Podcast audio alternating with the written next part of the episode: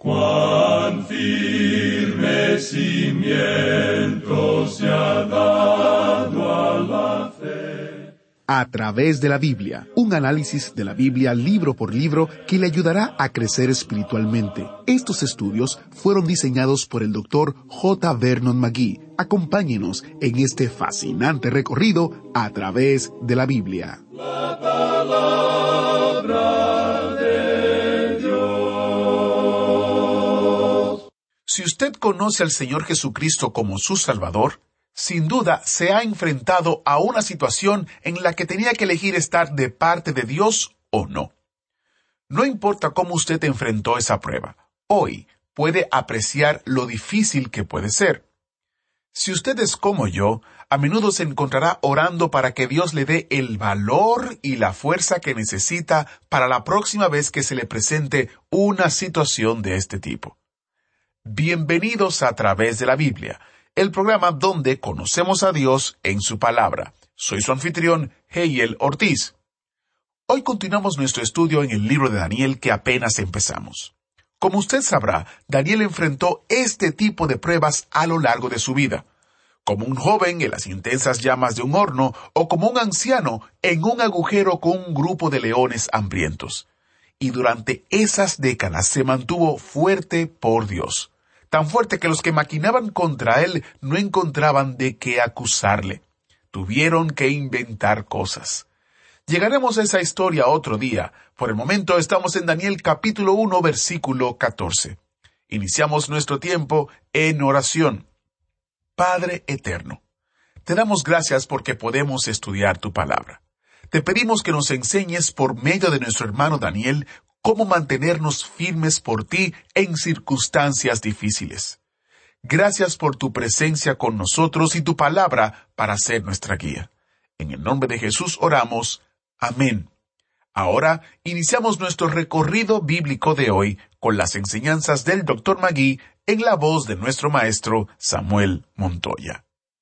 Estamos recién comenzando nuestra marcha en este libro de Daniel. Quisiéramos ahora hacer un pequeño repaso aquí porque el libro de Daniel es un libro muy interesante. Es probablemente el mejor conocido de todos los profetas.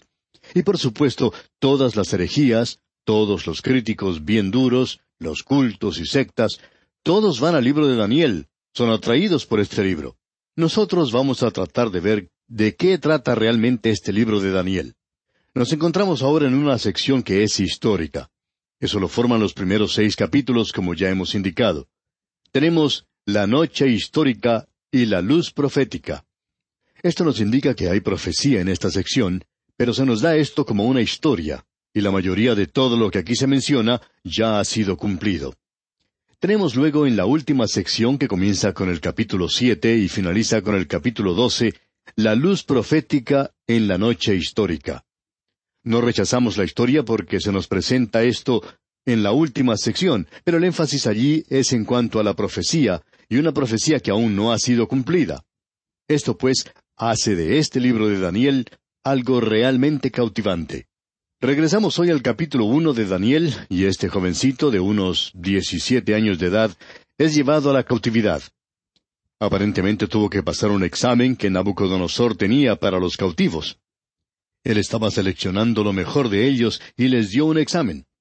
Nabucodonosor les iba a dar un verdadero lavado cerebral para hacer de ellos personas babilónicas y que ellos dependieran de él completamente para llegar a ser sus consejeros y sus ayudantes. Y Daniel fue uno de ellos. Daniel fue hecho un eunuco, como vimos en nuestro programa anterior, y se le dio cierta instrucción. Pero hubo algunas cosas que él rechazó, y una de ellas es que él no iba a comer lo que comían los demás, porque si él hacía eso, entonces repudiaría, rechazaría la ley de Moisés.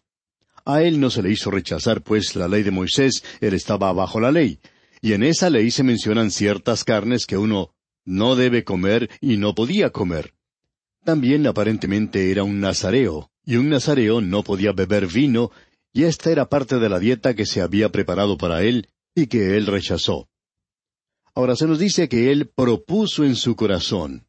Y queremos mencionar lo siguiente porque hay muchos en el día de hoy que han hecho de la separación y del vivir bíblico un asunto de unas cuantas reglas, que tienen que ver con la forma de comer y con la forma de comportarse. Cierta señora decía en una ocasión que tenía una vida miserable.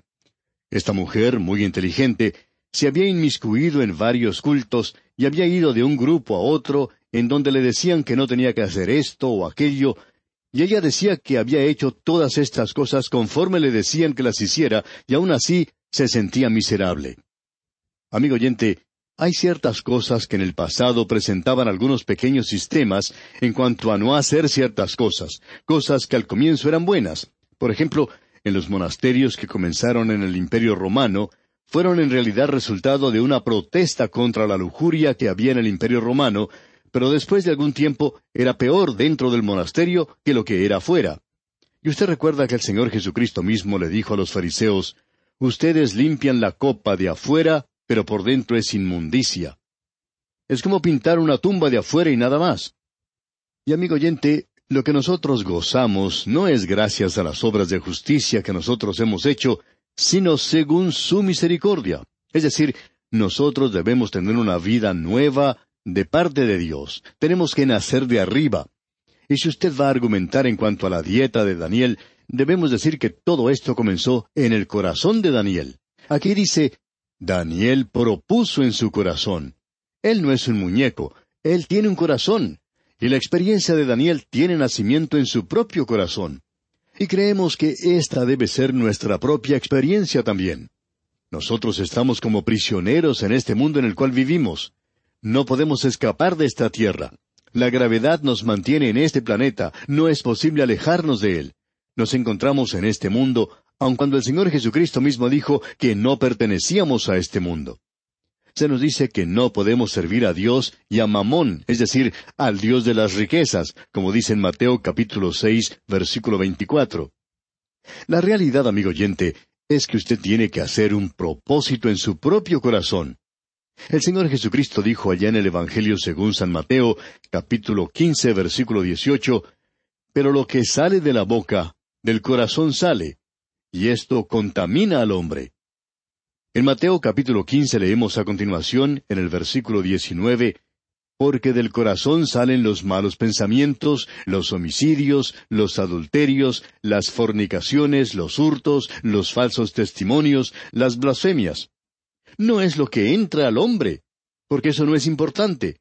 Pero este hombre Daniel propuso en su corazón, y él va a obedecer la ley de Dios que él le había dado a su pueblo Israel. Esto era para él su testimonio. Ahora el jefe de los eunucos no estaba muy entusiasmado con la idea de Daniel, porque él había sido criado en esa cultura de Babilonia, donde se pensaba que esta dieta era lo que producía sus genios. Él aprendió muy rápidamente que eso no era cierto. Él apreciaba a Daniel y así estuvo de acuerdo en hacer esa prueba con ellos por diez días. Según se nos dice, a Daniel y sus compañeros se les alimentó con legumbres. Ahora quizá esa no sea una buena traducción, ya que aquí se presenta la idea de que eran legumbres nada más. No creemos que ellos hayan sido vegetarianos. Creemos que lo que aquí se menciona es que ellos utilizaban cereales. Eso fue lo que ellos recibieron para hacer la prueba. Ahora, en los versículos catorce y quince de este capítulo uno de Daniel leemos Consintió pues con ellos en esto, y probó con ellos diez días. Y al cabo de los diez días, pareció el rostro de ellos mejor y más robusto que el de los otros muchachos que comían de la porción de la comida del rey. Así es que esta dieta les favoreció mucho a ellos. Esto nos debería decir algo, amigo oyente. Si usted opina que Dios dio esa dieta a su pueblo solamente para ser diferente, y ellos tenían que ser diferentes, pero no se le dio por eso solamente, sino porque allí había un factor sanitario. Creemos que si usted sigue en esa dieta que se menciona en el libro de Levítico, usted puede gozar de una vida mucho más sana que aquella persona que come cualquier cosa. Pero usted puede comer cualquier cosa, y ahora no estamos bajo la ley. Pero ahora nos estamos refiriendo a un asunto de salud nada más. Y usted se da cuenta que muchas veces los médicos tienen que recetar ciertas dietas a los enfermos para tratar de ayudarles a ellos a que recuperen su salud de una manera más rápida. Por ejemplo, el comer cerdo en muchos casos no se recomienda, no simplemente por algo de ceremonia, sino por cuestiones de salud. Ahora en el versículo 16 continuamos leyendo, Así pues, Melzar se llevaba la porción de la comida de ellos y el vino que habían de beber y les daba legumbres. Como ya hemos dicho, no se refiere a legumbres, a vegetales, sino a cereales. Ahora en el versículo 17 dice, A estos cuatro muchachos Dios les dio conocimiento e inteligencia en todas las letras y ciencias, y Daniel tuvo entendimiento en toda visión y sueños. De la misma manera en que Dios bendijo a Salomón, Dios está bendiciendo aquí a estos jóvenes hebreos en una corte extranjera. Es decir, que eventualmente Daniel llegaría a ser el primer ministro de dos grandes imperios mundiales. Ahora note usted que Daniel tenía entendimiento en toda visión y sueños. Aún nos encontramos en esta área de la revelación, y mientras uno esté en esa área, Dios va a utilizar sueños y visiones. Ahora no diga usted que Dios le ha hablado en un sueño. En una ocasión una dama se acercó al predicador y le dijo que había tenido el sueño más maravilloso, y procedió a contarle el sueño. El predicador le dijo, Hermana, si usted se fija en qué fue lo que comió para la cena esa noche, probablemente encontrará la explicación para su sueño. No creemos que Dios nos esté hablando de esa manera hoy. Él nos habla en su palabra. Para muchas personas es más fácil soñar algo que estudiar la palabra de Dios. Hay algunos estudiantes que oran muy piadosamente la noche anterior a un examen.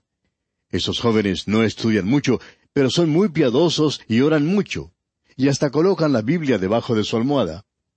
Cierto joven decía que eso era lo que él hacía. La verdad es que no sabemos qué es lo que estos jóvenes piensan. Tal vez piensan que los nombres de los reyes de Israel y de Judá van a pasar a través de la almohada y van a alojarse en su cerebro. No creemos que el Espíritu Santo ayude a una persona perezosa, y Él no le sirve de muleta a una persona perezosa. Si uno quiere aprender, tiene que estudiar la palabra de Dios, y Dios habla por medio de ella. Ahora estos hombres aquí tienen la palabra de Dios. Uno puede ver que Daniel tenía el libro de Jeremías porque él se refiere a ese libro más adelante. Pero Dios está hablando porque este hombre ahora está escribiendo uno de los libros de la Biblia. Ahora el versículo dieciocho del primer capítulo de Daniel nos dice, Pasados pues los días al fin de los cuales había dicho el rey que los trajesen, el jefe de los eunucos los trajo delante de Nabucodonosor. Ahora Nabucodonosor va a examinar el estudio o entrenamiento que han recibido estos jóvenes para ver si han aprendido bien. Creemos que es una equivocación el tratar de maltratar a una persona y tratar de hacer un lavado cerebral de esa manera. Hay sistemas que tratan de dominar completamente a los seres humanos y el hombre tiene que darse por vencido porque solamente puede soportar un poco de penurias. Y hay sistemas que tratan de hacer eso, pero no es la forma de hacerlo. Nabucodonosor en su tiempo sabía cómo hacer eso. Este hombre les dio buena comida y más adelante les daba un cargo alto en el gobierno. Y ahora él los examina. Él lo hace de una manera muy amigable. Así es como uno puede hacer amigos e influenciar a la gente. Esa es la filosofía que él utilizaba. Así que ahora Nabucodonosor hace que estos hombres vengan a él. Y en el versículo 19 leemos, Y el rey habló con ellos, y no fueron hallados entre todos ellos otros como Daniel, Ananías, Misael y Azarías. Así pues, estuvieron delante del rey. Él quedó muy sorprendido con estos cuatro muchachos. Él pensaba que eran verdaderamente genios. Así que ellos reciben una buena posición, un buen cargo. Y leemos en el versículo veinte, En todo asunto de sabiduría e inteligencia que el rey les consultó, los halló diez veces mejores que todos los magos y astrólogos que había en todo su reino. El rey entonces coloca a Daniel a la cabeza de la clase. El versículo veintiuno dice, Y continuó Daniel hasta el año primero del rey Ciro. Podemos apreciar aquí la duración de la vida de Daniel, ya que él comenzó en esta posición cuando tenía unos diecisiete años y termina alrededor de los noventa años de edad. Así es que él cubrió los setenta años de la cautividad. Él no regresó. Aparentemente Daniel falleció antes de que ellos regresaran, aunque no tenemos ninguna información en cuanto a esto. Llegamos ahora al segundo capítulo del libro de Daniel. Hemos visto en el primer capítulo que se juzgaba las costumbres paganas, y ahora vamos a ver que en este capítulo dos se juzgan las filosofías paganas. Aquí vamos a ver el sueño que tuvo Nabucodonosor en cuanto a una imagen de muchos metales y la interpretación que Daniel da, que tiene relación con cuatro reinos de la era de los gentiles. Y estamos entrando ahora a una de las grandes secciones de la palabra de Dios en cuanto a la profecía se refiere. En esta imagen de varios metales, junto con las cuatro bestias del capítulo siete y de los setenta años de Daniel, tenemos lo que llamaríamos nosotros la columna vertebral de la profecía, así como también las costillas de la profecía. Y uno nunca puede tener el esqueleto de la profecía a no ser que uno tenga estos dos pasajes de las Escrituras del Antiguo Testamento. Todo lo que el Señor Jesucristo dijo en su discurso del Monte de los Olivos estaba basado en realidad en el libro de Daniel. Cuando los discípulos le preguntaron qué señal habría cuando esas cosas se fueran a cumplir, él dijo, pero cuando veáis la abominación desoladora de que habló el profeta Daniel, conoced que está cerca a las puertas. Él les habló muy claramente diciendo que cuando Jerusalén fuera rodeada por los ejércitos, que eso iba a indicar el tiempo de los gentiles, y continuaría hasta que se cumpliera ese período conocido como el tiempo de los gentiles. Así que esto hace de este capítulo dos de Daniel, el cual vamos a estudiar, algo muy importante. En este capítulo dos tenemos el sueño de Nabucodonosor y la demanda que él hace de los sabios de Babilonia. Eso lo vemos en los primeros nueve versículos. Luego, en los versículos diez al trece, tenemos el decreto de Nabucodonosor de destruir a los sabios por no haberles podido interpretar ese sueño. Luego tenemos el deseo de Daniel de que se le dé tiempo para mostrar la interpretación al rey. Eso lo vemos en los versículos catorce al dieciocho. Tenemos después que Daniel describe detalladamente el sueño a Nabucodonosor en los versículos 19 al 35. Enseguida se nos presenta la definición de los cuatro imperios mundiales y su destino, interpretado por Daniel en los versículos 36 al 43. En los versículos 44 al 49 tenemos la destrucción del poder mundial de los gentiles y el establecimiento completo del reino de los cielos en esta tierra. Amigo oyente, cuando contemplamos las crisis que rodean a este mundo en el presente, nos podemos dar cuenta que se está llegando al fin del tiempo de los gentiles. Los gentiles no han realizado una buena tarea en la marcha de este mundo, y uno puede apreciar aquí el comienzo de esto. También podemos ver el final de todo esto. Pero vemos que la Iglesia va a salir de este mundo poco antes de que se complete el tiempo de los gentiles, y cuando eso suceda, permitirá el regreso de Cristo a esta tierra. Esta profecía es algo básico para el entendimiento de la profecía. Esta es la razón por la cual nosotros continuamos insistiendo que el conocer solo un poquito, unos cuantos versículos de las Sagradas Escrituras, e interpretar esos pocos versículos de las Escrituras, puede ser algo en realidad peligroso. Así es como comienzan los cultos y las sectas. Podríamos mencionar algunos nombres, pero no creemos que sea algo bueno el hacerlo, pero le podemos asegurar, amigo oyente, que algunos de ellos solamente utilizan ciertos versículos de las Escrituras. En realidad, amigo oyente, un conocimiento de la historia de la naturaleza humana les enseña a estos hombres que comienzan algunos cultos la necesidad de una doctrina que pueda satisfacer la mente natural del hombre. Eso es conocido como el Evangelio social, algo que apela a la mente natural. A veces nos preguntamos, ¿Cómo es posible que personas que se embriagan y actúan de manera tal que es imposible separarlas de las prácticas mundanas tengan éxito en la iglesia? Algunos son predicadores y mucha gente acude a escucharlos, pero esta clase de predicador apela solo al hombre natural. A veces hasta bautizan a la gente y lo único que hacen es ponerles o echarles mucha agua porque esta gente en realidad no es salva, porque el predicador mismo no es salvo. Cuando se le preguntó a San Agustín por qué había sucumbido a esa secta hereje de los maniqueos de aquel día, él dio esta respuesta. San Agustín era un gran hombre de Dios. Él dijo, era tan completa y razonable. Amigo oyente, el acercamiento filosófico que están utilizando tantos predicadores hoy es probablemente la cosa más peligrosa imaginable para la palabra de Dios. Ellos nunca piensan en ir a la palabra de Dios y hacer de ella la base, el fundamento y ellos tienen que presentarle a uno la interpretación de algún hombre del pasado. Les gusta comenzar hablando de Platón y hay muchos que han pasado por esto, y muchos se dirigen en esa dirección, porque a la gente le agrada mucho, demuestra lo inteligente que es uno. Y presentamos todo esto, amigo oyente, porque deseamos recalcar la importancia que tiene hoy el estudiar toda la palabra de Dios, entera. Esta sección a la cual estamos entrando ahora es pues muy importante. Ahora el primer versículo del capítulo dos de Daniel dice, En el segundo año del reinado de Nabucodonosor, tuvo Nabucodonosor sueños y se perturbó su espíritu y se le fue el sueño. Estamos seguros que a este hombre Nabucodonosor se le había elevado y colocado en una posición muy prominente, y él ahora tenía sus preocupaciones en cuanto a este gran imperio que había llegado a existir bajo su liderazgo. En realidad, este era el primer gran imperio mundial. Amigo oyente, Nabucodonosor había realizado algo que los egipcios no habían podido hacer. Egipto era una nación que se podía defender a sí misma. La equivocación más grande que Faraón alguno pudo cometer fue abandonar al río Nilo. Si solamente hubiera permanecido allí, el Faraón estaba muy bien protegido.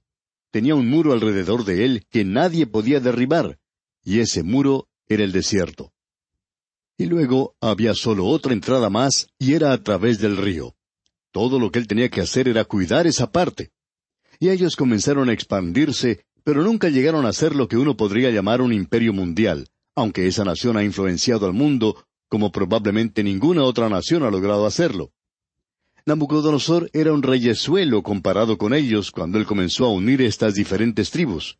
Él se apoderó del imperio asirio, luego de Siria y continuó avanzando sigue hacia adelante y controla a los egipcios, y los griegos no son capaces de ofrecer ninguna resistencia, aunque él no hizo ningún esfuerzo para dirigirse en esa dirección en esa ocasión. Él, pues, está controlando el mundo conocido de entonces. Estamos seguros que este hombre Nabucodonosor quería pensar las cosas bien. Cuando se dio cuenta, descubrió que él tenía un imperio mundial en sus manos. Es como ese antiguo dicho que dice, de asir al león por la cola, es imposible sujetarlo, y es imposible soltarlo. Él pues se encuentra en esa posición, y Dios le habla en esa ocasión.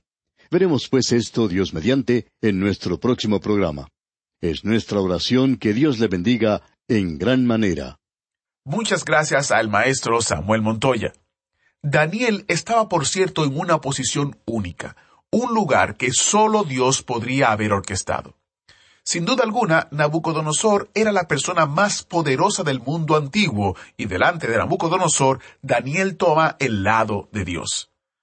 ¿No sería estupendo encontrarnos con Daniel algún día en el cielo? Estoy seguro de que cuando le demos las gracias por su ejemplo, nos señalará a Dios, porque eso es lo que hizo durante toda su vida.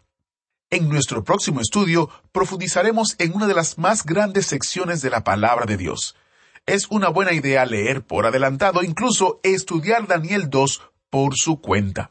Gracias por estar con nosotros. Si tiene más deseo de saber acerca de a través de la Biblia, le invito a que visite nuestro sitio web, a través de la Biblia.org, a través de la Biblia.org, y allí usted encontrará información relativa a nuestro ministerio y cómo nuestro ministerio puede servirle a usted. ¿Fue de ayuda para usted el estudio de hoy? ¿Desea enviarnos algún comentario de lo que ha estado escuchando? Entonces escríbanos, no espere más. Nuestro correo electrónico es atv@transmundial.org. atv@transmundial.org. Si desea recibir las notas y bosquejos de lo que estamos estudiando, suscríbase gratis en nuestra página en internet a través de la Biblia .org barra notas a través de la biblia.org barra notas.